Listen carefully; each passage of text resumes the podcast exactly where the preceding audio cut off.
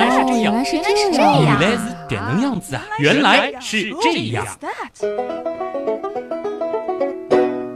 欢迎各位来到《原来是这样》，各位好，我是旭东。我是姜文，姜文，你说我们现在在干嘛呢？我们在录节目啊。听上去这个问题有点哲学啊。对，如果说再本质一点，你觉得我们在干嘛呢？我们在我们在说话。对，原样作为一档语言类的节目，我们嗯离不开说话。对的，而今天这期节目的主题呢，其实是语言，也是我们再一次进入到和说话有关的这个领域啊。我们其实之前已经和大家讲过两次语言了，如果大家没有记错的话，其实分别是从语言学这个角度以及逻辑这个角度和大家来说过和说话有关的事儿。那么今天呢，其实我们会再换一个角度，我们会聊聊更加本质的东西，我们会走进语言和大脑。根据你说大脑，我判断我们今天是要从生物学的角度来说语言吗？确切的说呢，其实是在脑科学和心理学的范畴内讨论语言这回事儿。那么咱们要是把这个说的再高大上一点啊，那就是认知神经科学。哇，感觉自己要变身科学家了。这个可能在今年后续的一系列的选题当中呢，还会围绕着认知神经科学来展开更多的内容啊。今天呢，我们先从语言来入手。先来问一问姜文啊，嗯，你今天早上吃了什么？这跟今天的话题有关吗？我早上就吃了面包、牛奶和鸡蛋。啊，早餐的标配还挺健康的。那么你在说这些的时候，脑子当中有没有同时冒出了面包、牛奶和鸡蛋的样子呢？对啊，面包就是肉松面包，然后牛奶是低脂的，鸡蛋就是我喜欢糖心的嫩嫩的那种。哟，这样一说，我相信大家在听姜文描述的时候，脑海当中姜文的早餐也已经非常形象具体了。嗯，好像很少人在说这些的时候冒出来的是这几个汉字吧？不太可能吧？一定是有具体的形象作为一个支撑的。对，然后伴随着口水。那么，从姜文一个人吃的这顿早餐，到大家都知道了姜文吃了些什么，在这个中间又发生了什么？这什么意思啊？刚才我不是告诉大家了吗？我早上吃了什么？那大家自然就知道了喽。诶，但是我们再往本质去看一看，其实我们听到的只是从你嘴巴里发出来的面包、牛奶这几个非常抽象的发音，对吧？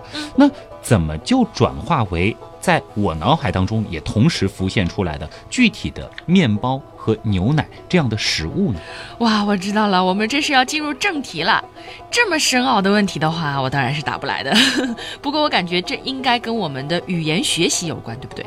的确，对于语言的认知是我们说话的基础。如果说听不懂别人的话，那我们也就不知道该说什么。那我们今天就试图来搞懂大脑是如何认知语言的。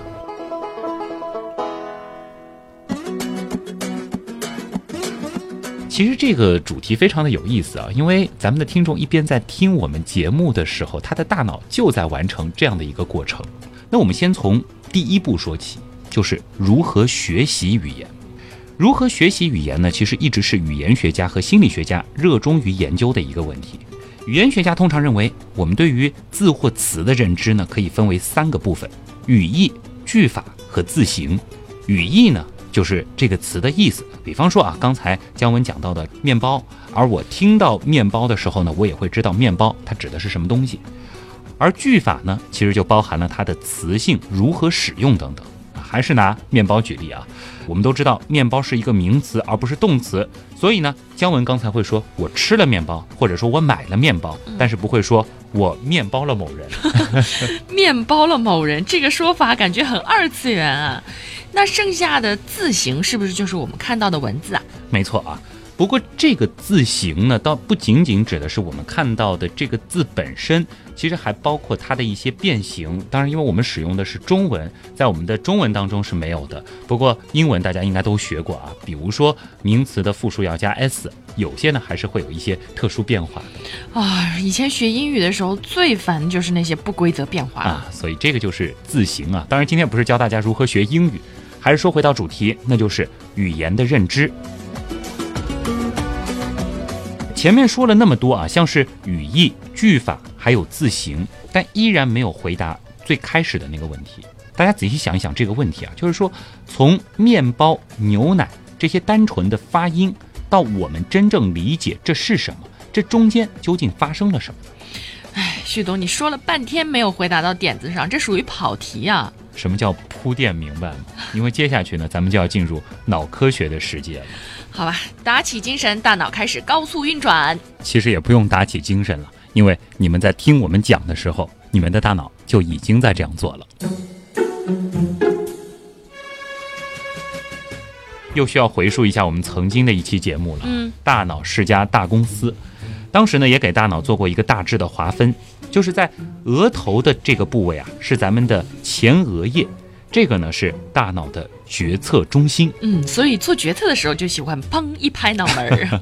那还有呢，就是咱们头顶的顶叶啊，这个地方呢是负责我们的本体感觉，嗯，就是那个女生戴发箍的地方。是。再往后呢，是咱们负责视觉的枕叶，枕头的枕。哦，那就是睡觉的时候，脑袋靠着枕头那个后脑勺的位置。哎，简单的一个复习，不知道大家能不能回想起来啊？你别说这些名词的命名还是挺形象的，对吧？嗯，因为太形象了，所以特别方便好记。哎，那我们接下来要说的呢，是以上三大区域之外的第四大区域啊。这个名字呢，可能看上去就没那么熟悉了，嗯叫做颞叶。哪个颞哦？这个字儿挺难写的啊。左半部分呢是上面一个耳朵，下面一个双；嗯右半部分呢是叶马的叶啊，哦颞颞叶啊。它的那个位置呢，基本上是在咱们耳朵的这个地方。具体一点来说呢，就是耳朵上半部分以及耳朵前面这样一个区域，大家可以比划一下，点靠近太阳穴。差不多在这个位置啊。嗯它呢主要是负责来接收听觉信息的。啊，怪不得在耳朵边上，离得还挺近的，不像这个眼睛和后脑勺啊，离得那么远。嗯，其实呢，我们刚才说到颞叶的这个“颞”字啊，我们平时呢不常用到。嗯但是啊，如果说大家翻翻字典就知道了，“颞”这个字儿它本身呢指的就是头颅两侧靠近耳朵的部分。哇，所以说大脑这些区域的命名还真的都是挺直观的。是，尤其是在汉语语境当中啊，非常的直观。这样呢，的确也方便大家来学习记忆嘛。虽然我们说起来很简单啊，每个脑区好像都有它负责的功能，分工非常的明确，但其实呢，我们应该有这样一个认识：大脑的运作是各个部门相互结合的，而每个部门负责的呢，也不仅仅是单一的功能。比如说，我们的颞叶除了接收听觉信号之外，还有一个非常重要的功能，就是掌管咱们的语义记忆。语义记忆是什么东西啊？跟我们前面说到的语义有关系吗？是的，语义记忆呢，主要就是说，我们可以把符号和相应的意思匹配起来。比如说啊，我们看到一张马的图片，那我就知道这是一匹马嘛，对吧？嗯，但是我们也不是天生就知道这个东西叫马，或者说马就是这个东西，而是后天学习掌握的，对不对？哦，就像小的时候，爸爸妈妈会拿很多那种卡片教我们说，哎，这是小狗，这是小猫，这个是苹果，是不是？嗯，对，由此形成的这种记忆啊，就是语义记忆了。以后你再看到小狗的图片，你就会知道它是什么意思。嗯而关于人类的记忆体系啊，这又是另外一个话题了，绝对可以说一期节目，随手又挖一个大坑。而且它真的是一个非常大的坑。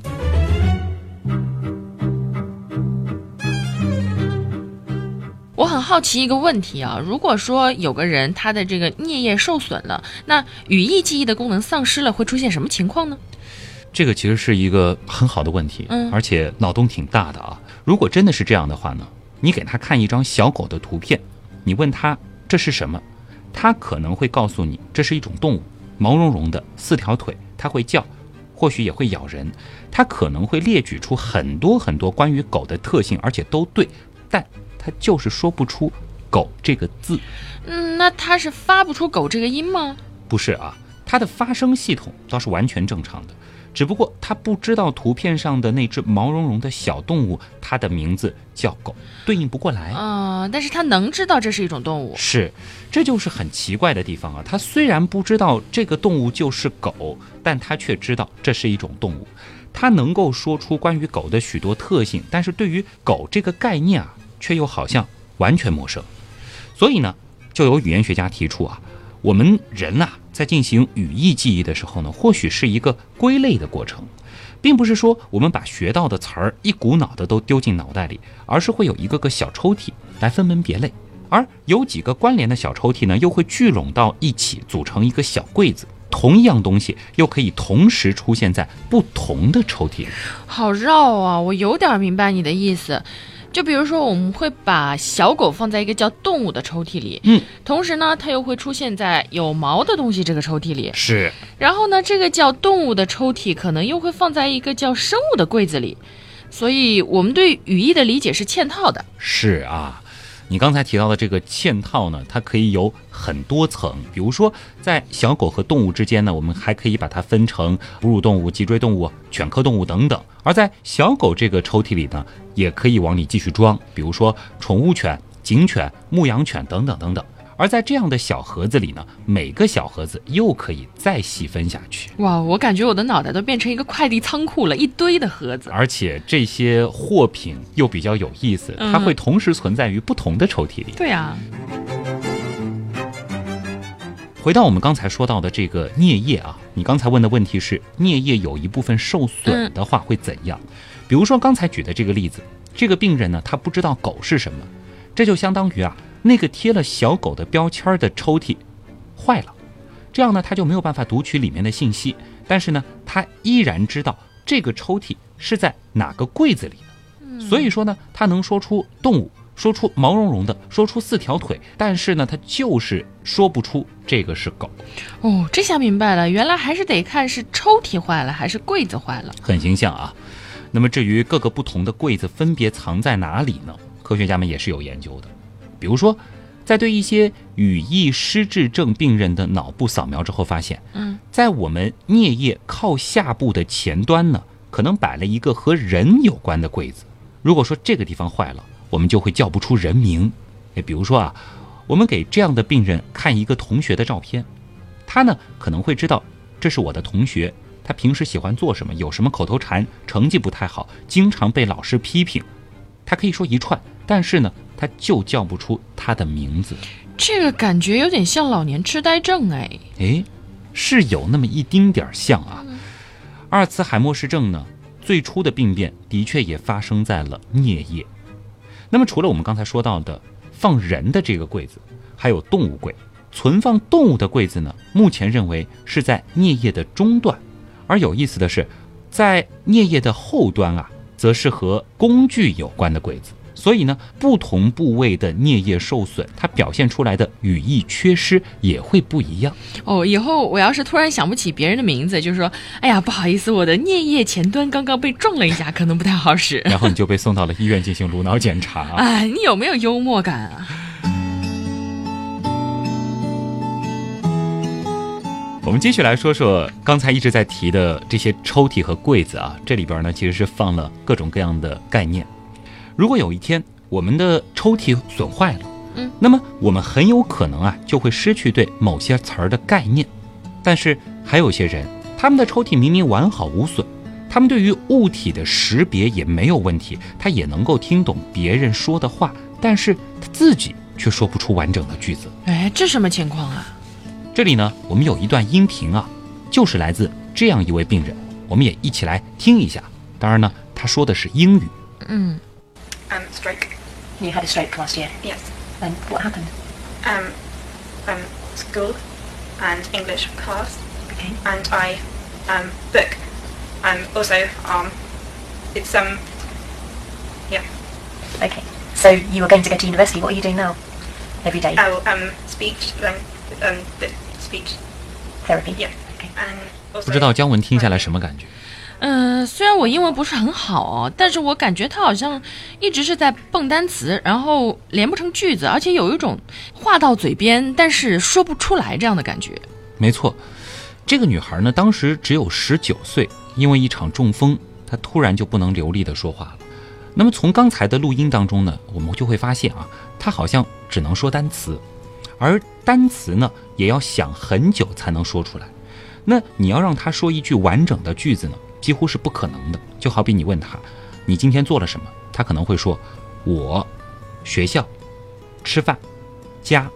其实呢，他想表达的意思，熟悉他的人应该能够猜出来啊，就是说，今天我去了学校，在学校吃饭，吃完饭后回家。嗯，这不是我们上学时候做的连词成句吗？是，可是他就是连不成句子，非常的痛苦。呃，也就是说，虽然它的语义功能是完好的，但是句法功能却丧失了。总结的非常到位啊！看来我们前面的铺垫还是非常有必要的。嗯那么这个例子呢，就是一个非常典型的失语症病例。我们也非常好奇啊，究竟是大脑的哪个部位出了问题，才会导致这样说不了话的情况？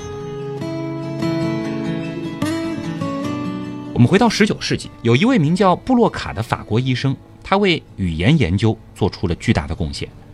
一八六一年的时候呢，一位居住在疯人院三十年的患者找到了布洛卡医生。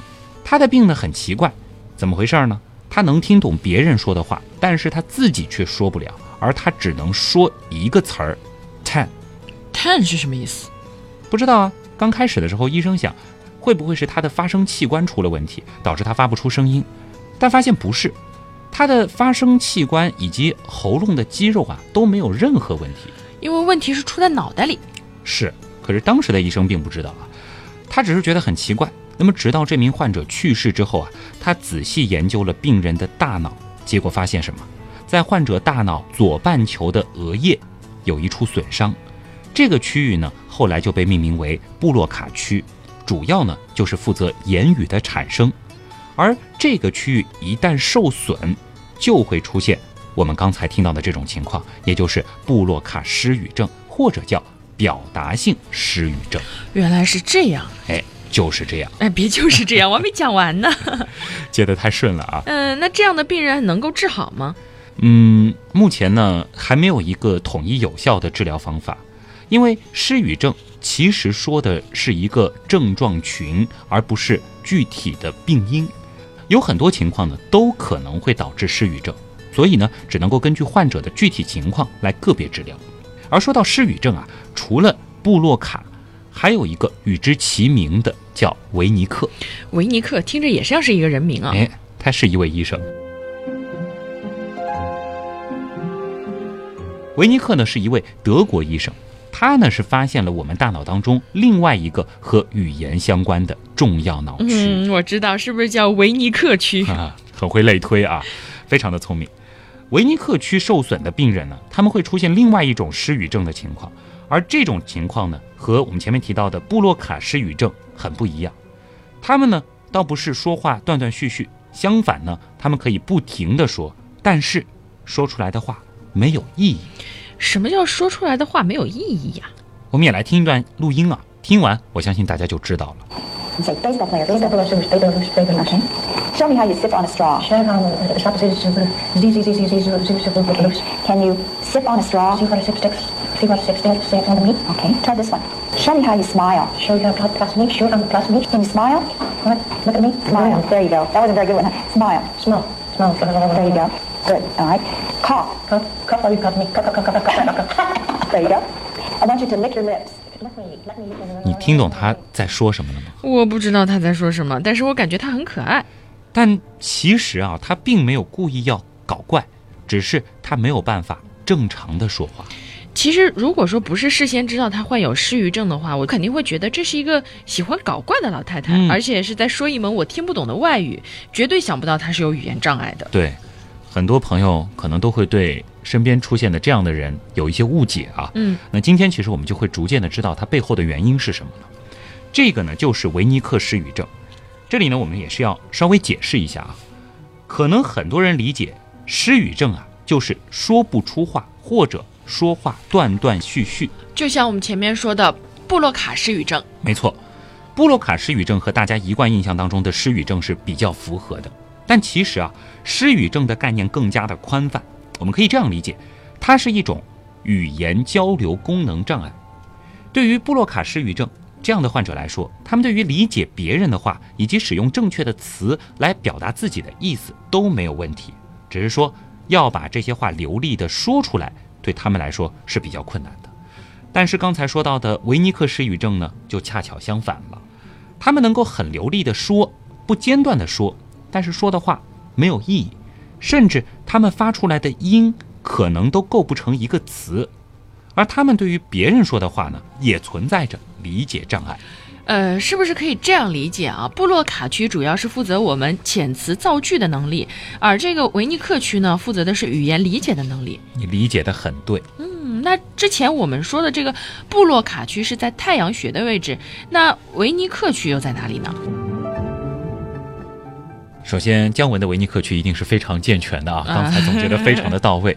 那么维尼克区呢，是在颞叶的上半部分靠后的位置，直观一点来说呢，就相当于我们耳朵往上一点的地方。嗯，一个在耳朵这里，然后一个在太阳穴这里，离得倒是不远。但是对于我们的大脑来说啊，这两个区域离的可不能算近了。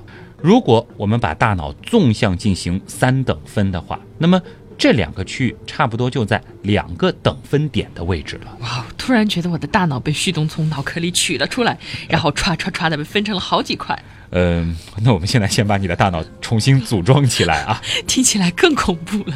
主要是为了方便大家来理解我们大脑的一些分区。我们前面呢，其实已经对大脑当中和语言相关的几个分区做了一些介绍。那么接下来呢，我们就要把这些知识串联起来了，并且要回答我们在最开始提出的那个问题：从我们听到面包到我们理解面包，这中间到底发生了什么？脑洞太大，休息一下。如果听节目不过瘾，大家也可以去咱们的微信订阅号里逛一逛啊。和节目有关的更多知识干货，每周节目的 BGM 歌单，还有趣味猜题闯关都在那里啦。微信订阅号搜索“旭东刀科学”，旭是旭日的旭，东是山东竖着写，刀是唠叨的刀。其实你打旭东刀科学的拼音也是可以直接搜到的。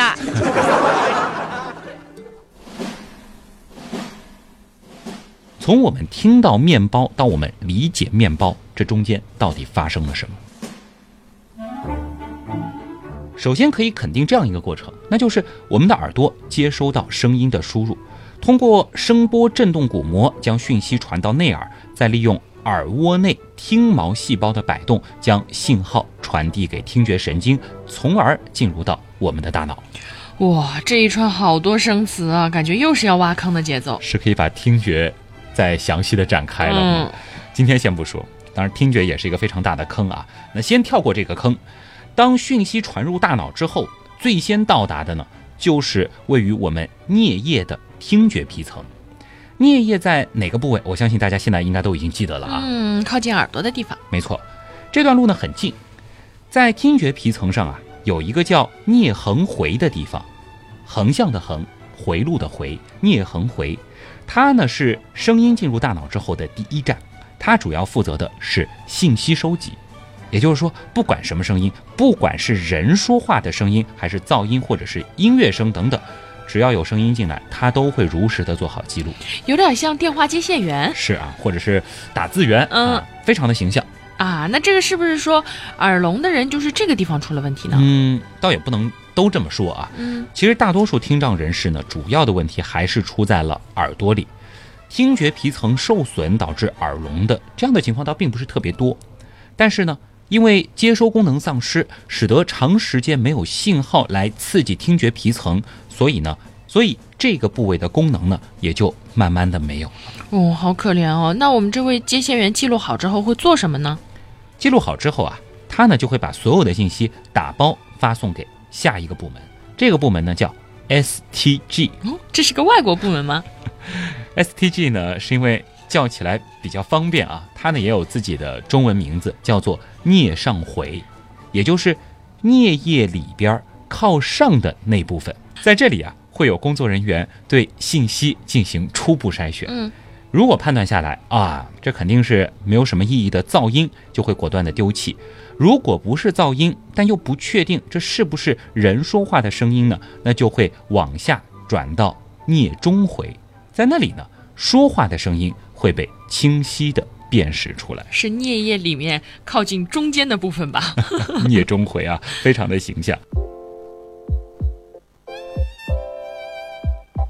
我们来举一个例子啊，比如说，当你听到一声尖叫，嗯，聂恒回里的这个接线员呢，他就会立即把这声尖叫给记录下来，然后呢发送给聂上回。聂上回里的工作人员听了之后觉得，哎，这不像是噪音啊，但是也不像是人的说话，这不太好说到底是什么。于是呢，他就会发给聂中回好好判断一下。这个聂中回一听，哎呀，这哪是什么说话呀，就是一声尖叫呗。这么智能吗？他是怎么判断出来的？还记得我们前面说过的抽屉和柜子吗？啊，记得啊，负责语义记忆的地方，也就是在颞叶。诶，他们呢是在颞叶靠下端的地方，叫颞下回。又是一个聂家兄弟。是，颞下回呢是一个储藏室，里面呢塞满了各种各样的抽屉和柜子啊，档案科。而这些抽屉柜子里，就是关于所有字词的信息了。当前面提到的哥哥聂中回收到了一份疑似录音之后，他就会和弟弟聂下回啊储藏室里的这些东西进行对比。如果对上了，那么就给这份录音敲一个语言的章；如果对不上，就会敲一个非语言的章。这个鉴定工作还用到了大数据呢。可不是嘛？而且呢，因为每个人的数据库不同，同一个音比对的结果也会不一样。比如说，我现在说两个音，嗯一个是好，嗯一个是好。嗯，怎么呢？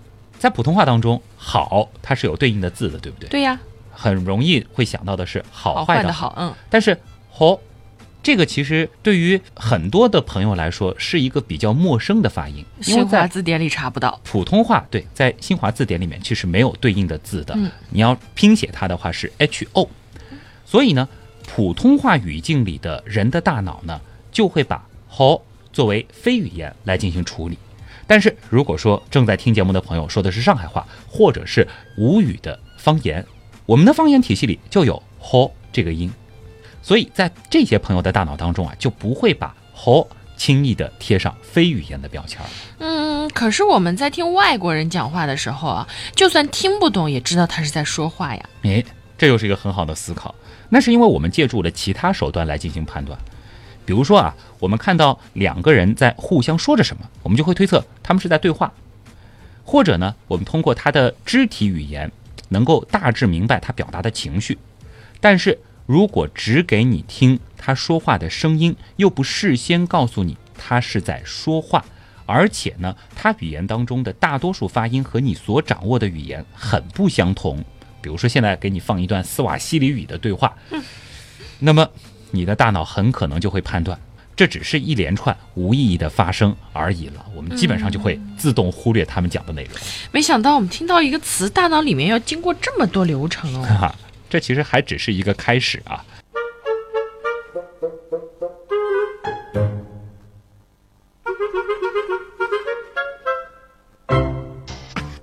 聂氏兄弟虽然说分工非常的明确，团结协作，但是他们完成的只是信息的筛选。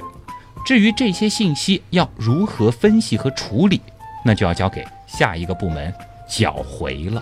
搅回这个名字好奇怪啊，把东西放在里面搅一搅就会啦。角落的角，回呢，就是我们一直提到的脑回回路的回，嗯脑回是什么呀？是脑袋里面的蛔虫吗？没有虫字旁啊，否则怪吓人的啊，就是来回的回。我们知道我们的大脑表面不是凹凹凸凸的嘛？嗯，那么凸起的这些地方呢，我们就管它叫脑回，哦，那凹进去的地方叫什么？凹进去的叫脑沟。脑沟，听起来怪怪的。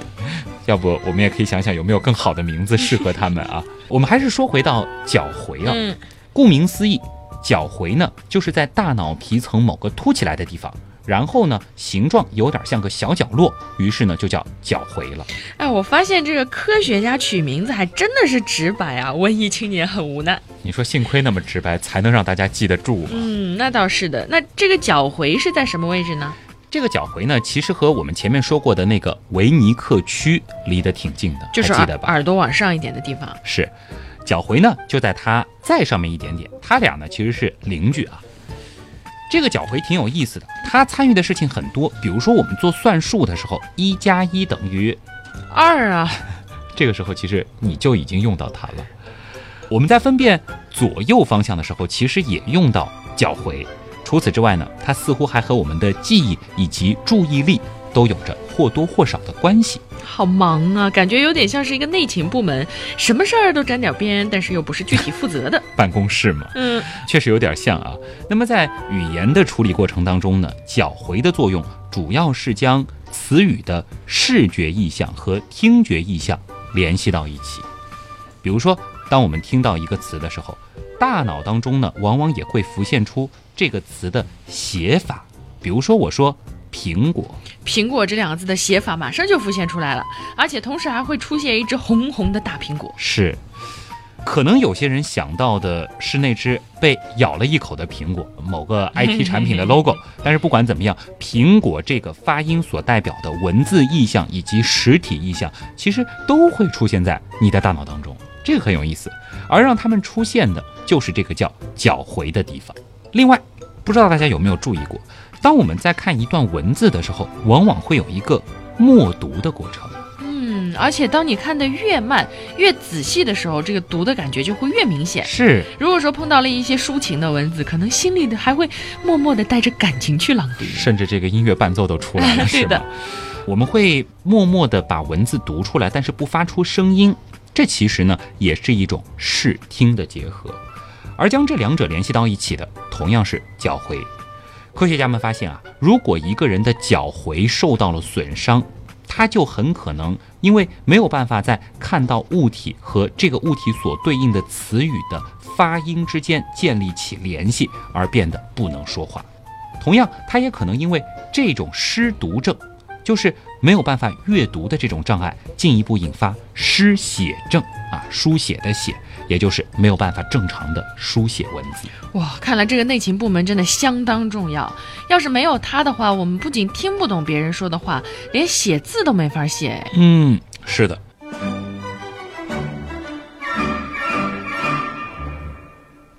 我们要回到我们前面说过的脚回的隔壁是谁？维尼克，维尼克区呢？他负责的正是我们对语言的理解。所以这俩部门联手。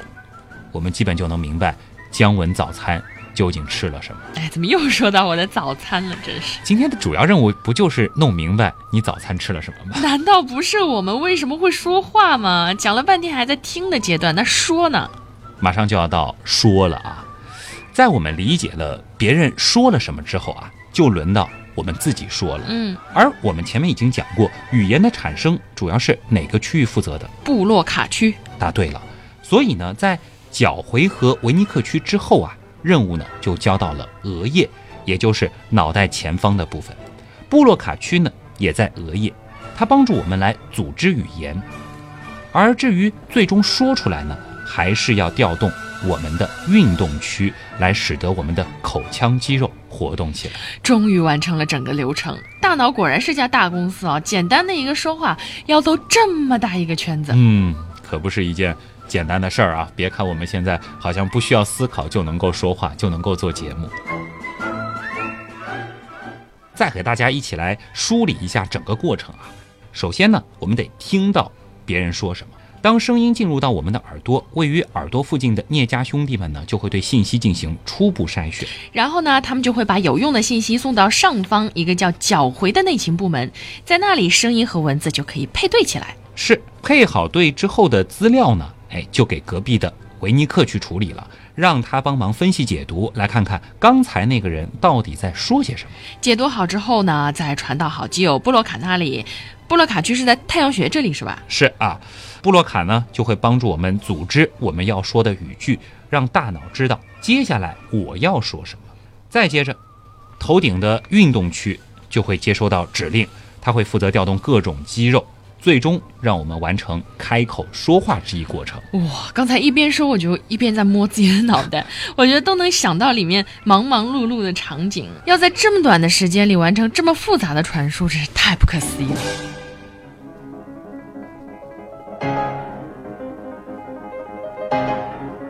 感觉今天的节目就要结束了呢，可是我还有好多很好奇的地方，比如说我们人会说话，那么其他动物呢？他们会说话吗？这个其实我们曾经也从其他几个角度试图和大家来分析过这个问题啊。今天和大家再来说一说。首先呢，我们要知道，动物肯定是会相互交流的。嗯，至于交流的方式是通过声音还是气味或者别的什么就不一定了。我们现在发现啊，在哺乳动物当中，像鲸鱼、海豚、蝙蝠以及许多鸟类，比如说我们熟悉的鹦鹉，这些动物它们是会说话的。所谓的这个会说话，不是说他们能够用声音来交流会说话，而是指呢，他们具有声音学习的能力。那么，像大部分的哺乳动物，比如说猴子、猫、狗，它们虽然也可以用声音来交流，但是这些声音不是后天习得的，而是它们天生自带的。所以说，会不会说话，关键是得看它有没有语言学习的能力，能不能掌握外语，甚至是第二外语。嗯，这个呢又有点高级了啊。我们现在对于动物语言的研究呢，其实还不能称之为真正的语言，最多呢只是看看它们能不能学会新的发音，离背单词还远着呢。毕竟没有谁家的鹦鹉会直接开口说：“主人，我饿了，我要吃食。”给了以后，它还会直接说谢谢吧。不许成精。那么之前有鸟类学家发现啊，在美国北加州呢，有一种非常常见的鸟叫做白冠麻雀。这种麻雀在不同的地区虽然都是同一个品种，它们的叫声却不一样，叫的调调也不一样。难道鸟类也有方言吗？嗯，这个倒很有可能。而且呢，不仅在不同的地区之间有音调的差异，同一地区的白冠麻雀各自的嗓音还都不一样。这么神奇吗？就跟我们人说话一样，也会有不同嗓音。所以呢，就有科学家脑洞了啊，他们觉得这种鸟或许真的是有语言的，甚至还存在着方言。另外呢，研究还发现，如果把其中一只鸟和别的鸟隔开，让它听不到同伴的鸣叫，那么它虽然还是能够唱歌，但是它的歌声就会变得相对简单。哦，原来能唱歌剧的，然后现在只能唱儿歌了。是不是说它能够通过同伴的叫声来学习一些新的词汇呢？哦，这是一个很大的脑洞了啊！这还不是最主要的，重要的是啊，如果说你用某种方式让它听不到自己的声音，这样一来呢？他就根本没法唱歌了，只能够发出一些不连贯的声音啊！我想到了那些先天性耳聋的人，他们也很难开口说话，应该是同样的道理吧？没错，所以听觉在我们的语言学习当中也扮演了相当重要的角色。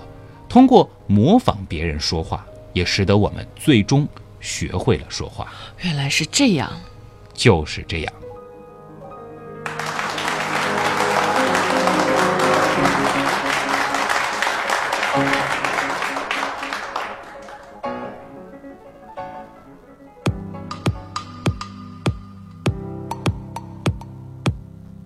今天这期文案厉害了啊！嗯，厉害了，相当厉害，冰封大神的作品。好像现在大家已经有一个思维惯性了，基本上谈到和大脑相关的系列，也会想到是冰封大神提供的这个文案了。嗯，完整性越来越高了，而且论述清楚，关键举的例子还特别特别的生动。对，所以我刚刚还在问旭东这个。冰封大神是干什么的？嗯，真的会给人一种好像是很专业，对，专门研究脑科学的错觉啊。那当然，其实包括植物的那个感觉系列也是他写的。我感觉好像他特别喜欢研究跟认知、感觉、大脑相关的东西。他可能是被什么事业耽误了的一个科学家。哎，真的，其实我觉得很有这方面的潜质啊。再次感谢他给我们提供的这样子一篇非常精彩的文案，也是让我们普通人再一次有这样子的。一种亲近大脑的机会吧。嗯，对，其实原来的时候，别人说大脑掌管什么什么，书上看的时候，觉得有一种不太真实，就不知道左边大脑管语言，但是怎么管的不知道。嗯，然后这么一说，觉得啊，很形象，很具体。是，总之就是当我们下一次，就包括现在，嗯，正在使用我们的语言系统的时候，我们可以同时去。想象一下，我们大脑里究竟发生了什么？这个还挺好玩的啊，真的是非常非常的忙。这样想一想，我们的大脑真的是太厉害了。所以，对于大脑的探索，这真的是一条非常漫长的路。其实，从今天这期节目引申出来，又有一系列的坑啊，嗯，包括。记忆对，还要有听觉呢。对，包括刚才姜文还问了我一个很有意思的问题，是吗？啊，对对对，我刚刚问，就是有的时候，比如说，如果我在街上遇到了旭东啊，我知道，哎，这个人我跟他在一个地方工作，我还跟他录过节目，嗯，但是他叫什么名字呢？我不记得了。是你不走心，根本就没记住，就是那种忽然之间的、突如其来的遗忘，嗯，或者说我在一个重大的场合准备了非常。完整的演讲的资料，但是因为紧张一下子说不出来了。对，这这种遗忘又是怎么回事？嗯，再包括前面提到的听觉，总之感觉光做大脑也是能做整整一年啊，好深的一个坑。是，那在今年的之后的一系列的原来是这样当中呢，我们也会更多的带大家去探索大脑的神奇。总之，大脑留给我们的位置还太多太多了。嗯。那么今天的原来是这样，到这儿基本上就差不多了啊。我们今天破天荒的在节目的中段是插了广告，还 是自己给自己打广告，其实就是我们自己的东西了太。心酸了。呃，太心酸了。那只是说，考虑到可能有一些朋友，他只是听到了那个掌声，他可能根本不知道还有除了原来是这样之外的旭东刀科学这个微信订阅号的存在。对，听到掌声就结束关掉了，是吧？，而我们订阅号其实最近的这个内容非常的精彩，比如说上一周处方那一期结束之后，处方那一期的文案作者尤医生还专门做了一个原创的图文，嗯是一个处方的自白，也是非常的生动实用啊。这样的好的内容真的是希望让更多的朋友能够知道，所以大家听节目不过瘾的话，别忘了去微信订阅号搜索“旭东刀科学”啊。嗯，除此之外，那还有我们几个传统的互动平台，我们的微博分别是乖乖猫仔君，君是细菌的菌嗯和旭东啊，旭日的旭，上面一个山，下面一个东。那么百度贴吧旭东刀科学也欢迎大家的加入。最后就是我们的 QQ 群了，我们的原样刀友会开阳啊。这几个字好像有朋友跟我说得专门再重复一下，原是原来的原，样是原来是这样的样，嗯，刀是唠叨的刀啊，不是加一个一把刀的刀，对，不是一把刀的刀啊，是嗯唠叨的刀。有人说他听了三年的节目，一直以为原样刀友会是一把刀的刀，说是以刀会友，我的天哪！呃，是唠叨的刀啊嗯，在里边不是分享刀具知识的一个地方啊，就是嗯大家在一起。唠唠叨叨聊科学的一个地方。那么现在是我们的六群开阳，嗯开门的开，阳光的阳。没错，六群呢，现在已经是一个两千人的群了，已经加入了有将近一千位刀友了。这么快，我的嗯天呐！所以大家赶紧来聊吧，每个群都非常的热闹，总有一款适合你。好了，那么今天的原来是这样，真的就是这样了。我是旭东，我是姜文，感谢所有通过打赏、撰稿或者是志愿组等各种方式帮助过我们的朋友。原阳的发展真的离不开你们的支持。代表本次节目的撰稿人冰峰，感谢各位的收听，咱们下周见。拜拜。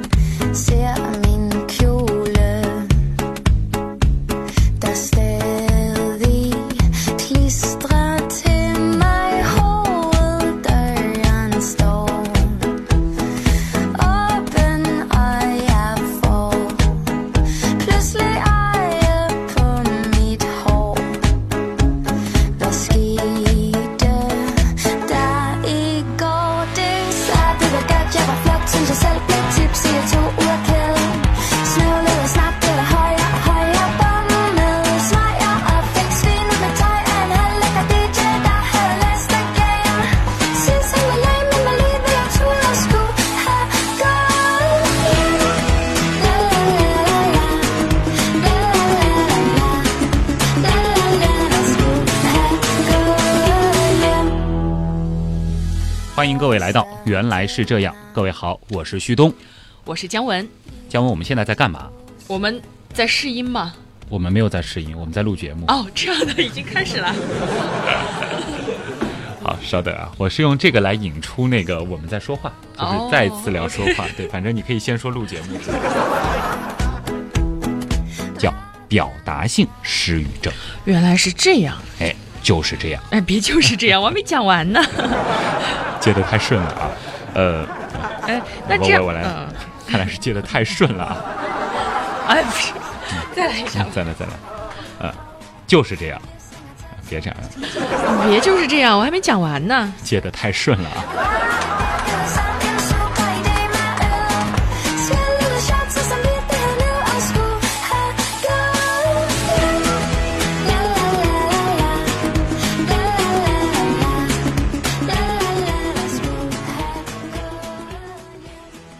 最后再补充一个小小的知识点。话说姜文，你有没有注意到前面，当我在说布洛卡区的时候，我用了一个比较特别的说法嗯，——大脑左半球额叶。你有没有想过，我为什么要特别加左半球呢？哎，难道右半边没有吗？还真没有。啊，或者准确的一点说啊，像我们这些习惯用右手的，嗯，俗称的右撇子，布洛卡区包括维尼克区都只在左半脑有，哇，怪不得我们经常说左边大脑是管语言的。就是这样。